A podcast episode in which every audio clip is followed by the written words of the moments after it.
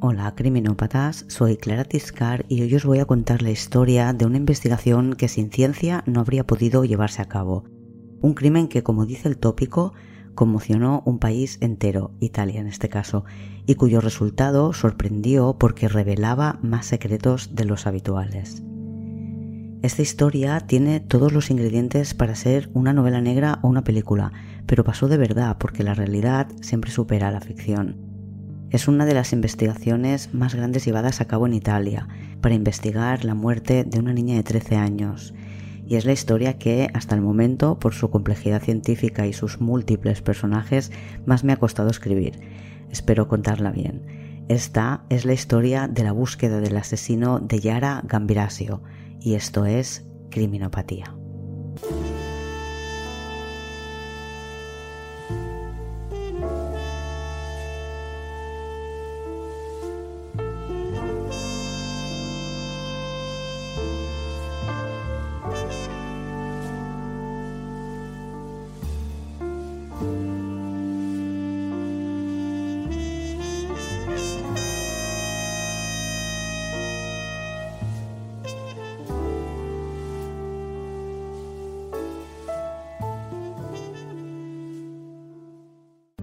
Es viernes 26 de noviembre de 2010 en Brembate di Sopra, un pueblo de 8.000 habitantes de la provincia de Bérgamo, al norte de Italia, en la región de la Lombardía.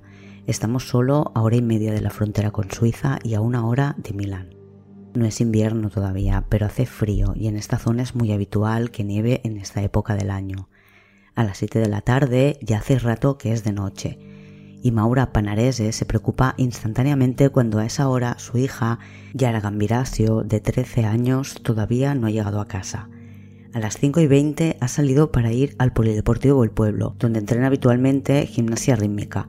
Hoy no tiene entrenamiento, pero ayer se estropeó la radio con la que escuchan la música para hacer las coreografías y su hermana pequeña, Keva, se ofreció a llevar el suyo. Y ahora pues va a llevar el radiocassette y a ver cómo entrenan las más pequeñas del equipo. Ha dicho que antes de las 7 estaría en casa. Su madre espera unos minutos y a las 7 y 11 la llama al móvil y lo encuentra apagado. Va hasta el gimnasio y allí le dicen que Yara se ha marchado a las 18.40. Por mucho que preguntan en la calle, no encuentran a nadie que la haya visto. A las ocho y media, después de buscarla varias veces en el recorrido de casa al gimnasio, de llamar a todos a quienes se les ocurre que podían haberla visto, llaman a los carabinieri y ponen una denuncia por desaparición. Tienen claro que algo le ha ocurrido a su hija. La primera noche es eterna, la familia y amigos la están buscando, pero amanece todo blanco y helado sin que se haya sabido nada de Yara. Tras las primeras horas de búsqueda, que han sido nocturnas, la fiscal Letizia Ruggeri ordena abrir una investigación por una desaparición inquietante. Esto les permite pedir registros del teléfono de Yara a su compañía telefónica, mientras los padres, Fulvio y Maura, cuelgan carteles por toda la ciudad. Yara iba vestida con unos leggings negros, una camiseta azul de la selección italiana y un anorak de color negro. Se ordena intervenir los teléfonos de los padres de Yara y hacen una primera inspección en la casa y sus coches. No encuentran nada que haga pensar que sus padres han tenido algo que ver en esta desaparición, Tampoco creen que sea una desaparición voluntaria. Los investigadores han tenido acceso a los diarios de Yara y es todavía muy niña, tiene 13 años, pero es muy infantil. Nada de lo que ha escrito les hace pensar que no está bien en casa o que ha conocido a alguien con quien quiera fugarse. Creen que alguien se la ha llevado. Vodafone, la compañía de teléfono de Yara, facilita las últimas conexiones a repetidores del teléfono móvil de Yara y pueden comprobar que salió del gimnasio a las 18.40, como habían dicho los que la vieron, y que su teléfono se apaga 15 minutos más tarde, a las 18.55. Se le puede pues ubicar cerca del gimnasio a 700 metros de su casa porque respondió un mensaje al salir del gimnasio. Después, su teléfono se conecta a un repetidor en el pueblo de al lado, Mapelo, y pocos minutos después vuelve a Brembate di Sopra a las 18.55, cuando se apaga definitivamente. Andando no pudo hacer ese recorrido en 15 minutos. Ese mismo sábado llegan los perros rastreadores. Joker guía a su portador desde el gimnasio de donde salió Yara hasta un edificio en construcción en un polígono industrial de Mapelo, a unos 3 kilómetros del gimnasio. Por la actitud que tiene el perro, su portador tiene claro que Yara está o ha estado en este edificio. Lo revisan a fondo, pero no lo encuentran.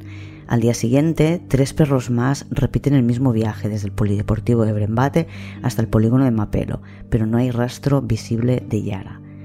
En las obras de aquel edificio estuvieron trabajando varias personas, la policía les interroga e interviene los teléfonos de todas ellas. Pero pasan los días y no encuentran absolutamente nada nuevo.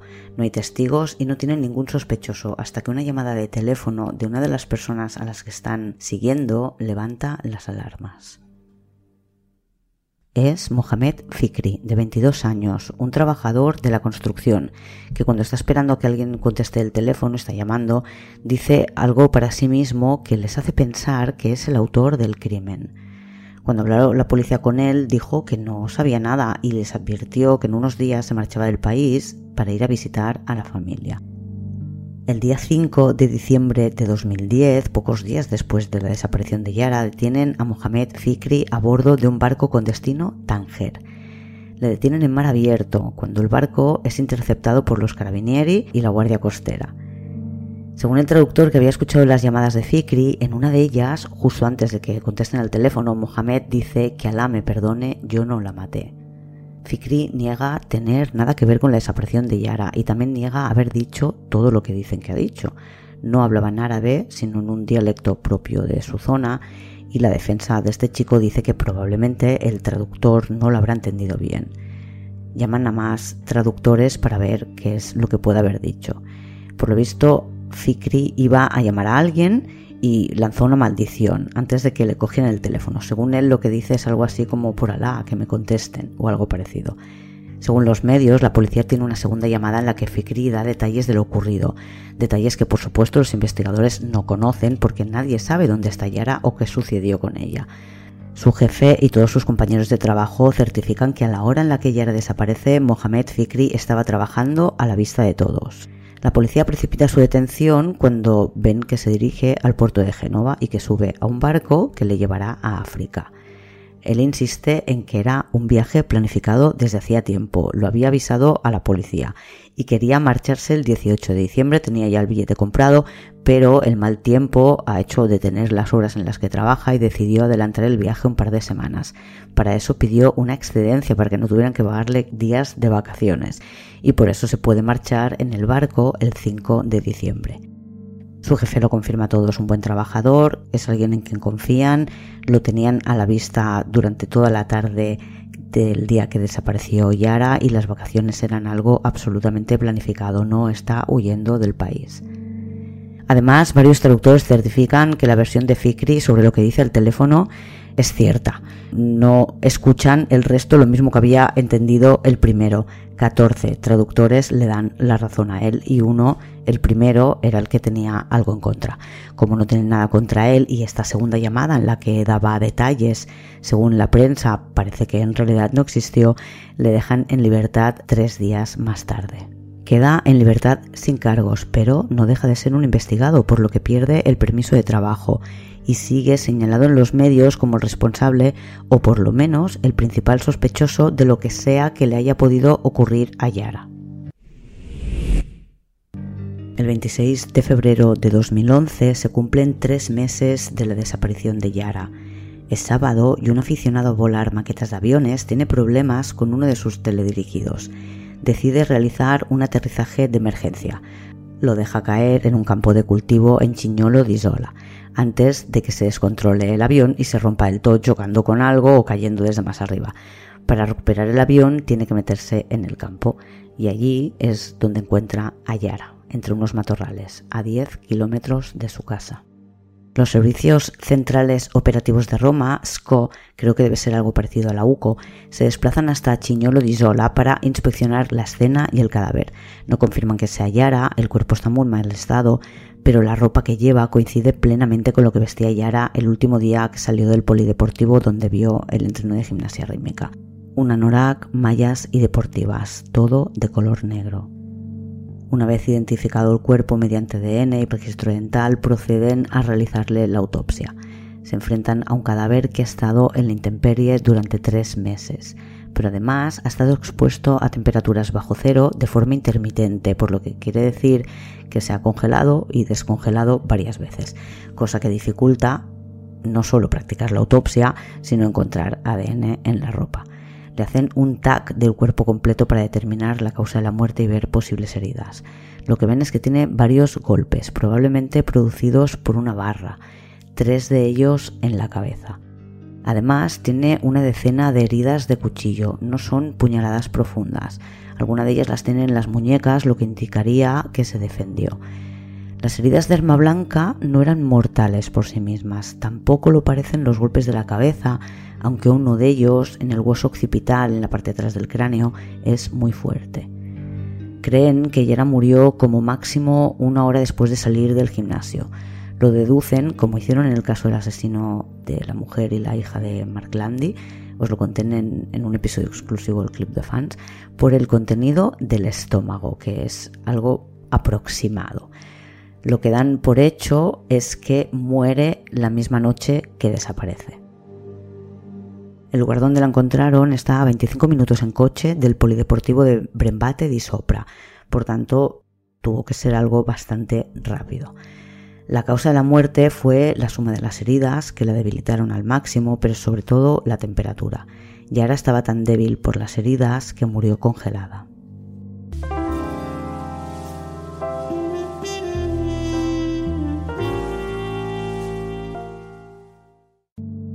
La autopsia determina que el ataque ocurrió en el campo en el que la encuentran.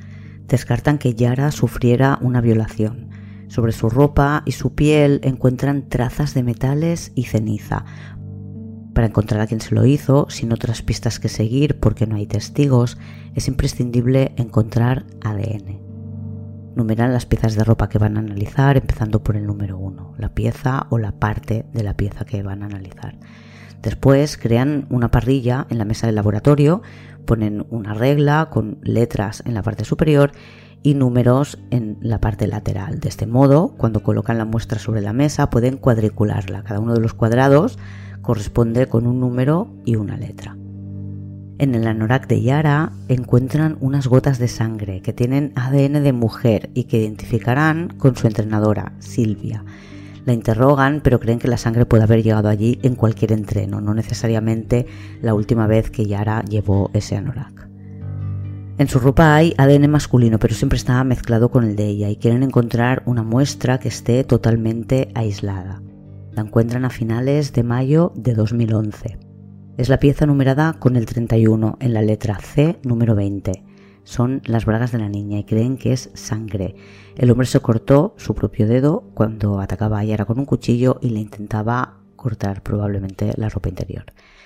Italia en ese momento no cuenta con una base de datos a nivel nacional con muchas muestras de ADN, solo tienen algunas de delincuentes a quien se les ha tomado la muestra previamente. Lo comparan con los perfiles que ya tienen fichados, que son muy pocos y no hay coincidencia. Al perfil resultante le llaman Iñoto 1, desconocido 1. Lo primero que piensan es que el lugar en el que el asesino de Yara ha dejado su cuerpo no es algo aleatorio. Quien lo haya dejado allí es porque frecuenta la zona, la conoce. En aquella zona había una discoteca que llevaba décadas funcionando. Se estudia quién frecuenta el local y se analiza el ADN de 700 personas que viven o trabajan cerca del lugar donde abandonaron a Yara se realiza un análisis genético del ADN de Iñoto 1. Este tipo de análisis permite tener información sobre los ancestros, el color de pelo, el nivel de pigmentación de la piel y el color de los ojos. De todos los parámetros que se obtienen, el del color de los ojos es el más seguro de todos. Desconocido 1, Iñoto 1, tiene un 94% de posibilidades de tener los ojos azules muy claros. Podrían ser verdes, de nuevo muy claros, pero casi seguro que son azules. Además, el ADN de Iñoto 1 dice que sus ancestros están genéticamente vinculados a Bérgamo. Buscan, por tanto, a alguien de la zona cuya familia es de allí desde siempre. El color de los ojos es una de las informaciones que figuran en el permiso de conducir, por tanto, cuando tuvieran un sospechoso podrían comprobar de qué color tiene los ojos mirando su registro del permiso de conducir. Además de las muestras tomadas cerca del lugar de donde encuentran a Yara, se hace una recogida masiva de muestras para analizar ADN en la provincia de Bérgamo, sobre todo en el pueblo donde vivía la niña, de familiares, amigos, compañeros de estudios, los padres de sus amigos, profesores, trabajadores del gimnasio, trabajadores del campo de fútbol que está enfrente del gimnasio, conductores de autobús de la zona, trabajadores de la zona, todos los usuarios del polideportivo, miles de análisis. Y mientras se comparan los resultados de todos estos perfiles de ADN obtenidos con el de Iñoto 1, analizan más a fondo el ADN de este hombre. Se hace un análisis exhaustivo del 50% que aporta el padre en el ADN, que es el cromosoma Y. Por tanto, aunque no encuentren a desconocido 1, podrían encontrar a alguien de su familia, porque la línea paterna todos los descendientes comparten el mismo perfil o muy parecido de cromosoma Y. Hay puntos en común que están en este cromosoma. Así que se compara el perfil genético paterno extraído del ADN de Iñoto 1 con todos los hombres a los que se han tomado muestras y encuentran una coincidencia con un hombre al que han interrogado en diciembre de 2010 por dos razones porque es parte del círculo de conocidos de Yara y porque es miembro de la discoteca Le Savie Mobili que está en la zona donde han encontrado a Yara. Es un hombre llamado Damiano Guerinoni y es hijo, además de ser habitual de la discoteca que está al lado de donde encuentran a Yara, es hijo de la mujer que había trabajado en la casa de los Gambirasio. Es el hijo de la asistenta doméstica. Pero Damiano Guerinoni tiene una coartada absolutamente sólida para el día que Yara desapareció. No estaba en Italia, ni siquiera en Europa. Estaba en Perú. No obstante, la coincidencia no es total no es que hayan encontrado a Iñoto 1, han encontrado un pariente de la línea paterna de este desconocido número 1. No es su hermano, porque el análisis demuestra que el padre de Damiano Guerinoni y el de Iñoto 1 probablemente eran parientes cercanos. El padre de este hombre murió en 1999 y se llamaba Sergio Guerinoni. Era uno entre 12 hermanos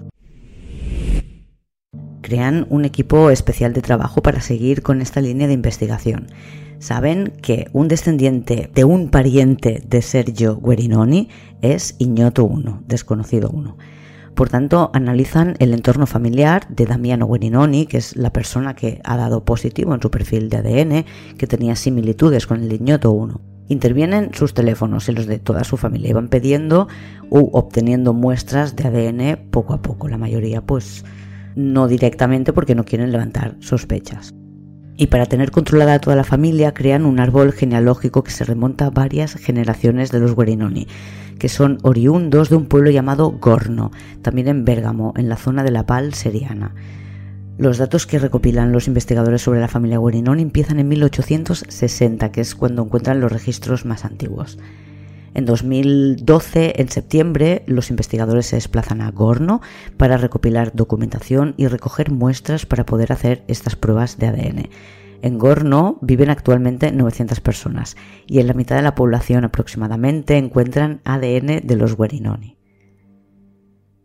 En Gorno no encuentran ningún perfil interesante, pero continúan con el árbol genealógico de los descendientes del pueblo y van buscando a otros Guerinoni que emigraron a otros pueblos. El ADN mostraba que sus ancestros eran de Bérgamo, por lo que saben que no puede estar muy lejos. Y encuentran una familia Guerinoni que comparte más similitud con desconocido uno. Es una familia en la que son dos hermanas y un hermano, Pierpaolo Guerinoni. Pierpaolo tiene el ADN heredado de su padre, idéntico, el marcador este que están mirando es idéntico al de desconocido uno, por tanto hay pocas opciones, puede ser hijo, padre o hermano de desconocido uno. Es hijo de un hombre llamado Giuseppe Guerinoni y no tiene hijos. El especialista que lo está analizando cree que con un 87% de posibilidades, Giuseppe Guerinoni, el padre de Pierpaolo, es el padre de Ignoto 1 pero necesitan comprobarlo vía ADN. El problema es que Giuseppe Guarinoni está muerto desde 1999. Obtienen su ADN de una postal antigua que envió Giuseppe y de su permiso de conducir. En ambos casos despegan un sello y obtienen ADN de quien chupó este sello para engancharlo. El ADN nuclear de Giuseppe Guarinoni para el cromosoma Y es idéntico al de Iñoto 1. Ya saben, por tanto, quién es el padre del hombre al que buscan. En este caso, la fiabilidad es de un 99,99%. Solo falta encontrar al hijo. Y el hijo, lo hemos visto, es Pierpaolo y no era Iñoto 1. Pero el ADN de Pierpaolo y de Iñoto 1 se parecen, aunque no lo suficiente como para considerarle un hermano. Lo mira mejor y es que no comparten madre.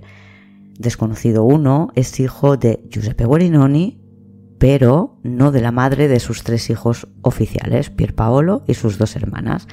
Giuseppe Guarinoni, por tanto, tuvo como mínimo un hijo secreto, Ignoto 1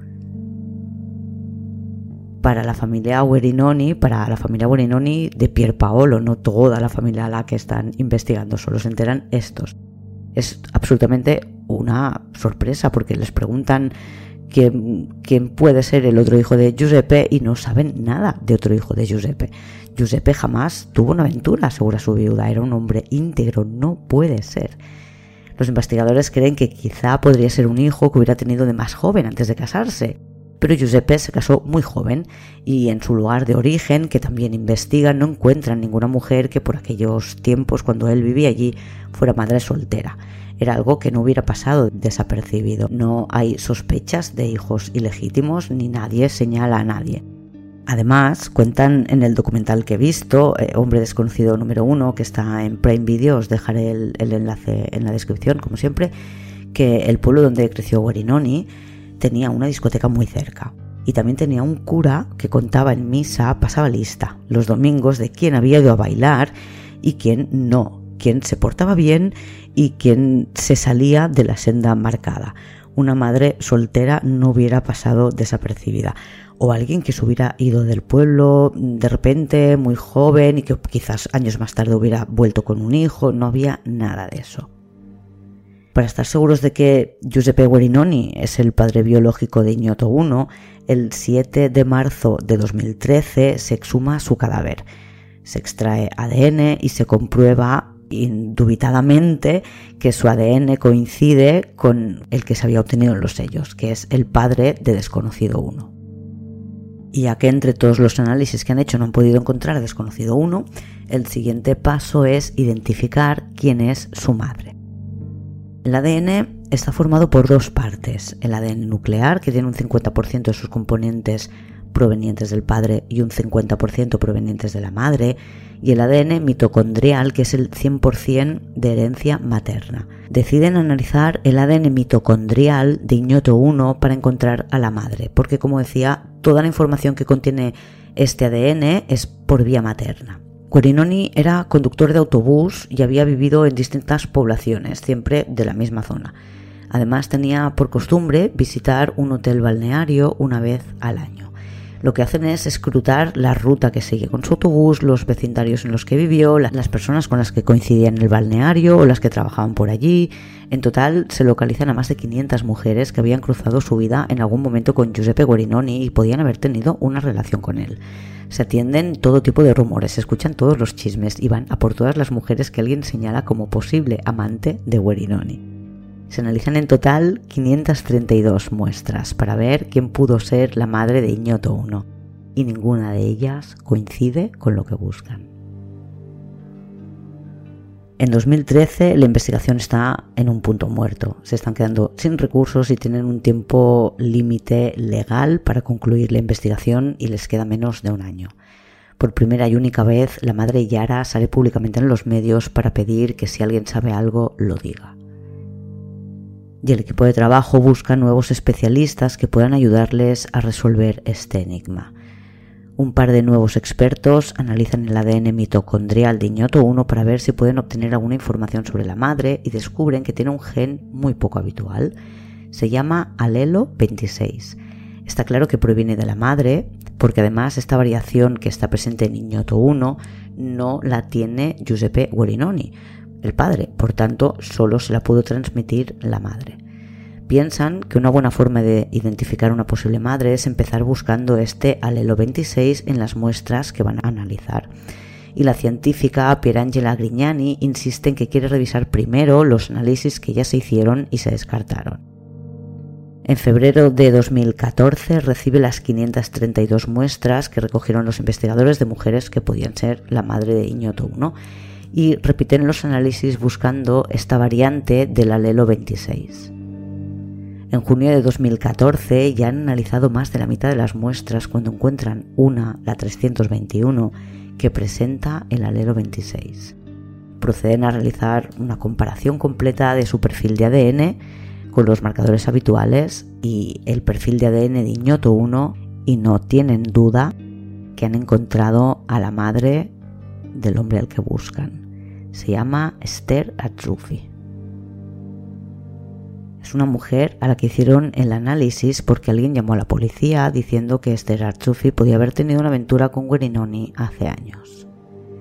En la primera ronda no había dado positivo porque se compararon los resultados de los perfiles de ADN de las mujeres con el perfil de la víctima y no del agresor.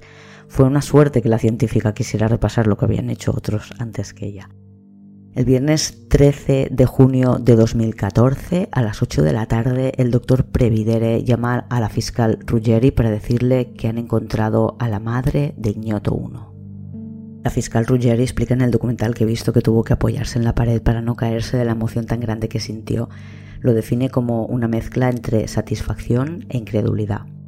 Ruggeri avisa de inmediato a los carabinieri y se ponen en marcha para averiguar quién es esta mujer y cuántos hijos tiene descubren que Esther Arzufi, que ya estaba casada con Giovanni Bossetti, durante un breve periodo de tiempo, a finales de los 60, vivió en Ponte Nosa, a pocos metros de la casa de Guerinoni.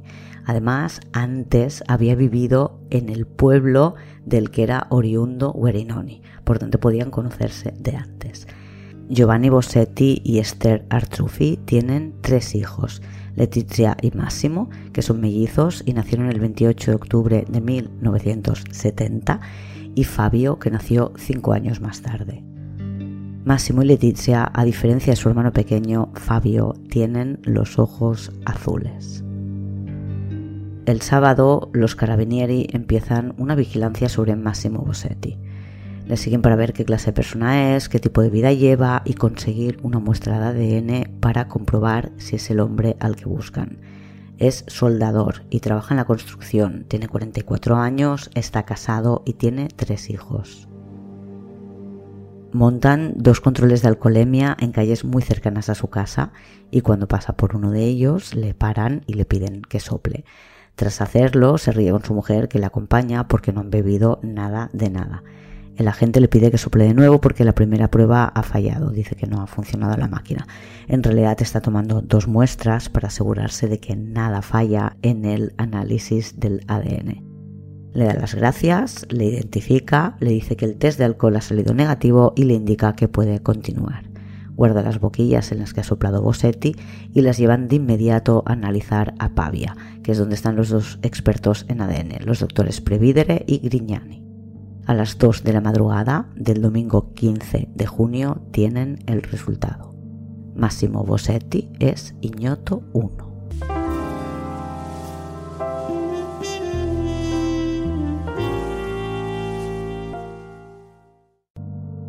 Los carabinieri hacen guardia delante de su casa, están esperando la orden de detención y estudiando cuándo y cómo hacerlo. El lunes 16 de junio han seguido Bosetías al trabajo, que llega el primero en su furgoneta. Los carabinieri han pedido refuerzos a Brescia por si reciben la orden de detención que están esperando.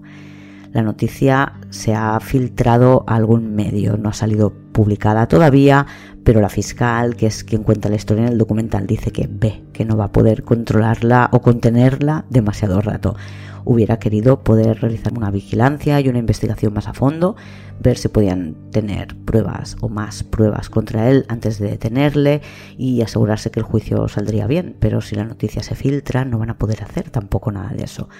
Por eso llama a la madre de Yara. Hemos identificado al sospechoso y vamos a proceder a su detención. Posetti está en la segunda planta del edificio en construcción, que no es más que el techo de la primera. Está rodeada de andamios y vallas porque no tiene paredes. Los carabinieri entran en el solar. Bossetti les ve desde arriba y trata de escaparse. Entre todos los hombres que están trabajando allí es el único que intenta escapar cuando ve llegar policías. Le pillan en un andamio intentando buscar una vía de salida. Desde el andamio salta entrando por una ventana a la planta baja, pero dentro le esperan varios policías que le detienen al momento. Le esposan y le sacan del edificio en construcción. Sus compañeros de trabajo le rodean y hablan todos a la vez. Posetti pide que alguien le traiga sus zapatos, pregunta qué ha pasado, se lo pregunta a su jefe, no a la policía. Piero, el jefe, dice que no lo sabe, que todos los papeles están en regla. Pero no está detenido por nada en relación al trabajo, está detenido como el principal sospechoso del secuestro y muerte de Yara Gambirasio y en comisaría se entera de que el marido de su madre no es su padre biológico, ni él ni el de su hermana gemela, claro. Posetti niega haber cometido el crimen y dice que si han encontrado ADN de él es porque alguien le robó algunas de sus herramientas de la furgoneta y tiene que haber traspasado el ADN de la herramienta a la, a la ropa de Yara. Su mujer dice que aquella noche estaba en casa con ella. Posetti es soldador, lo que explicaría las partículas metálicas y de cenizas que encontraron en la escena del crimen, la ropa y la piel de Yara. Además, la policía tiene imágenes de la furgoneta de Bossetti la tarde del secuestro de Yara. Pasó varias veces por el polideportivo.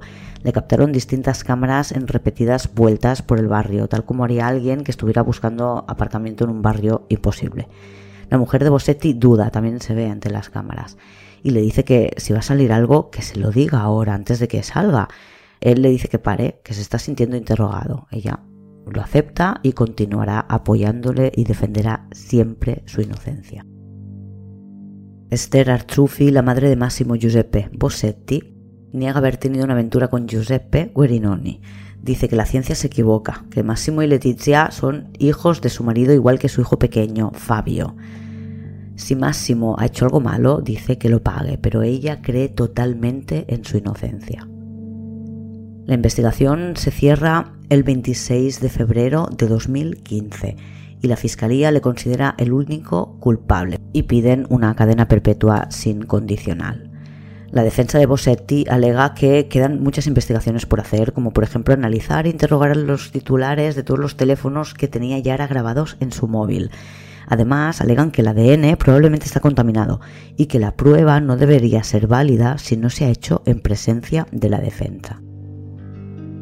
El juicio contra Massimo Bossetti empieza el 26 de febrero de 2015. Una vez más, su defensa solicita que se cambie la cárcel por un arresto domiciliario con un mecanismo de control electrónico. Se deniega hasta cinco veces esta petición. En el juicio la acusación la lleva la fiscal que ha dirigido la investigación, Letizia Ruggeri. Posetti, que empezó el proceso con una abogada de oficio, que dejó el caso por no compartir puntos de vista con el resto de equipo de defensa que se había ido añadiendo, cuenta ahora pues con esos dos abogados de renombre que contrataron al principio, que han ido reuniendo un equipo de 10 personas que son especialistas en distintos campos. Lo que quieren demostrar es que Bosetti no es Iñoto 1 porque gran parte de su defensa es intentar rebatir las pruebas científicas. Y un jurado formado por seis personas tiene que decidir si Bossetti es o no es culpable, y la condena la decidirá la juez Antonella Bertoggia. Las sesiones del juicio tienen lugar los viernes y necesitan 45 semanas para exponer y discutir todas las pruebas que tienen contra Massimo Bossetti. Los investigadores, por su parte, una vez detenido Bossetti, pudieron entrar en su casa y examinar su ordenador. Encuentran material pornográfico con mujeres simulando ser más jóvenes. No son menores, pero sí juegan a tener esa apariencia. Y además encuentran un montón de búsquedas pedófilas, bastantes búsquedas relacionadas con niñas de 13 años. Ha hecho búsquedas de lo que sea con niña de 13 años. Ni en su casa ni su furgoneta encuentran ninguna herramienta ni cuchillo que tenga restos biológicos de Yara. La acusación no sabe si Yara subió voluntariamente a la furgoneta o no. Todas las heridas parecen del mismo momento, por lo que deducen que el ataque tuvo lugar en el campo. Probablemente primero intentó o pasó por un mapero porque la, que, la pretendía atacar allí, pero allí se encontró con gente trabajando y después condujo hasta el campo de Chiñolo, que es donde la encontraron. Una vez allí, dicen en el juicio que todo tuvo que ocurrir muy rápido, en 15 minutos. La atacó, probablemente la persiguió durante 100 metros hacia dentro del campo, que estaba embarrado porque había llovido mucho el día anterior, ella cayó, recibió el resto de heridas y él la dejó morir. La defensa alega que no han analizado bien el ADN, que solo encontraron ADN nuclear y que no analizaron el mitocondrial. Parece ser que el ADN nuclear y el mitocondrial no se pueden separar. Por cada unidad de ADN nuclear, que es lo que está en el centro, hay decenas de unidades de ADN mitocondrial. Y en el documental los científicos hablan de los análisis que hicieron al ADN mitocondrial, así que no sé de dónde saca la defensa que no lo tenían. De todos modos, parece que el único ADN que se utiliza como prueba en un juicio es el ADN nuclear. Sobre el vídeo que se difundió los días posteriores a la detención de Bossetti mostrando su furgoneta pasar varias veces ante más de una cámara en la zona donde desaparece Yara, la defensa dice que es un vídeo manipulado. Y el coronel del RIS, que es el cuerpo que ha llevado la investigación, dice que sí, que efectivamente es un montaje para poder mostrarlo a la prensa, que dejaron solo las imágenes de la furgoneta, las que interesaban, quitaron el resto de minutaje que no pintaba nada en el vídeo. Y eso no quita que la furgoneta no hiciera todas esas pasadas frente a la cámara. Además, recuerdan que en la ropa de Yara, concretamente la chaqueta, encontraron unas gotas de sangre de Silvia, su entrenadora, y la defensa de Bossetti trata de demostrar que la chica tuvo algo que ver. Cuando le interrogaron después de la desaparición de Yara, dijo que no sabía nada, que la última vez que la había visto había sido dentro del gimnasio. En aquel momento todavía no tenían ADN de, ella en la ropa de Yara porque no habían encontrado el cuerpo de Yara, así que no hubo más investigación con ella. Pero la defensa de Bossetti sabe que Silvia y su hermano se mensajearon a la hora en la que desaparece Yara. Estos mensajes fueron borrados al momento, por lo que nadie sabe qué es lo que se decían. Y por lo visto es la única vez en todo su historial de mensajes que han borrado algo. El padre de Silvia cuenta que su hija lloró durante toda la noche el día que desapareció Yara Silvia no recuerda qué se decían ella y su hermano ese día, no recuerda por qué borró los mensajes y no tiene ni idea sobre cómo pudo llegar su sangre a la chaqueta de Yara. Y por supuesto tampoco recuerda por qué se pasó la noche llorando. Pero el ADN de Silvia no se encontró en la ropa interior de Yara, solo se encontraron unas gotitas de sangre en la manga de la chaqueta. El ADN que se encontró fue el de Massimo Bossetti.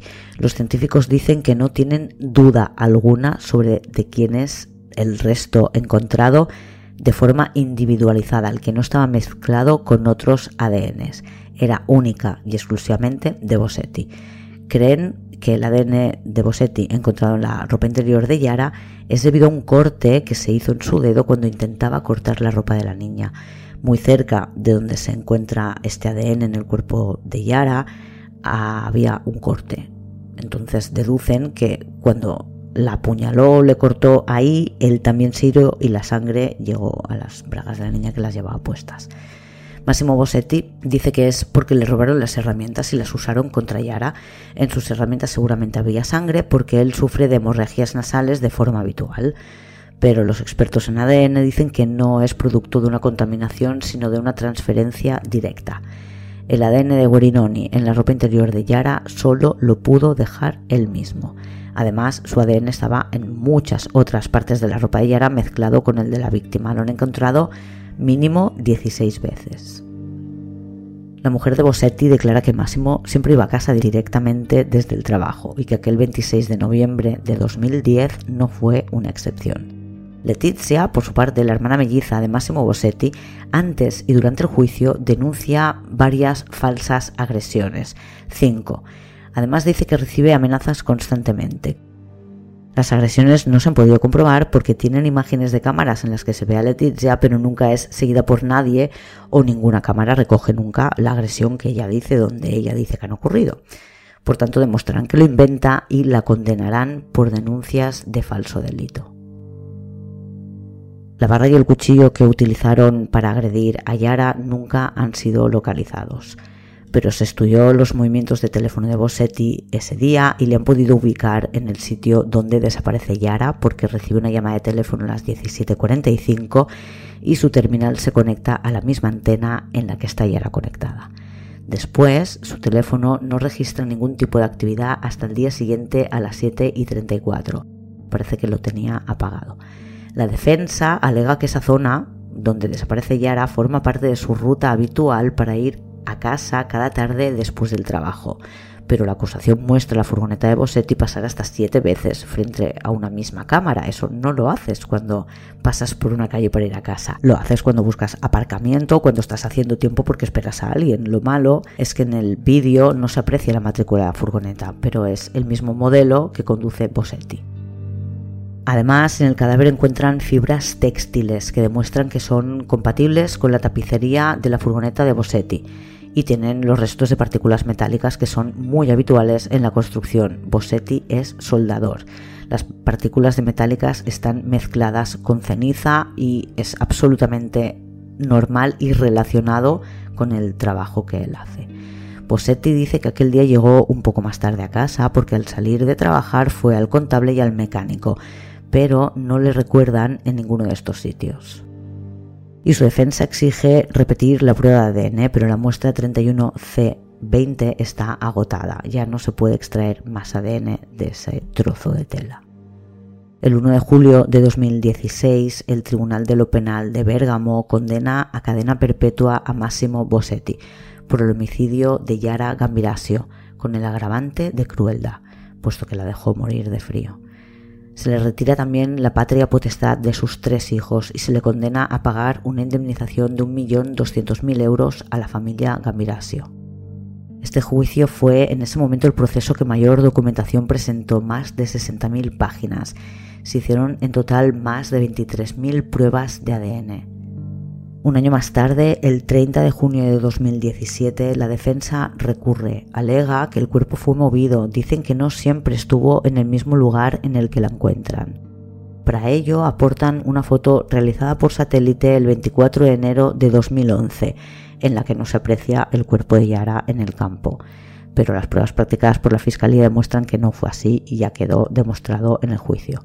Dos semanas más tarde, el 17 de julio de 2017, el Tribunal de Apelación de Brescia rechaza la, apelación y confirma la sentencia dictada por el Tribunal de lo Penal de Bergamo en 2016.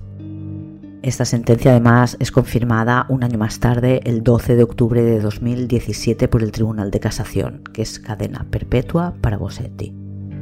En Italia, la cadena perpetua contempla la posibilidad de beneficios penitenciarios a partir de los 20 años de reclusión y la posibilidad de conseguir la libertad condicional una vez cumplidos 26 años de condena.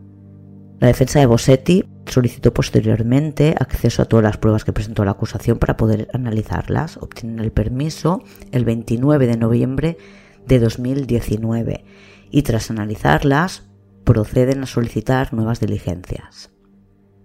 El 3 de junio de 2021, todas las solicitudes presentadas por los abogados de Bossetti son rechazadas por el Tribunal de lo Penal de Bérgamo. El caso se considera cerrado a nivel judicial y no se van a practicar más pruebas. Los padres de Yara crearon una fundación deportiva en memoria de su hija. Y Massimo Bossetti sigue diciendo que es inocente y reclama otro análisis de ADN.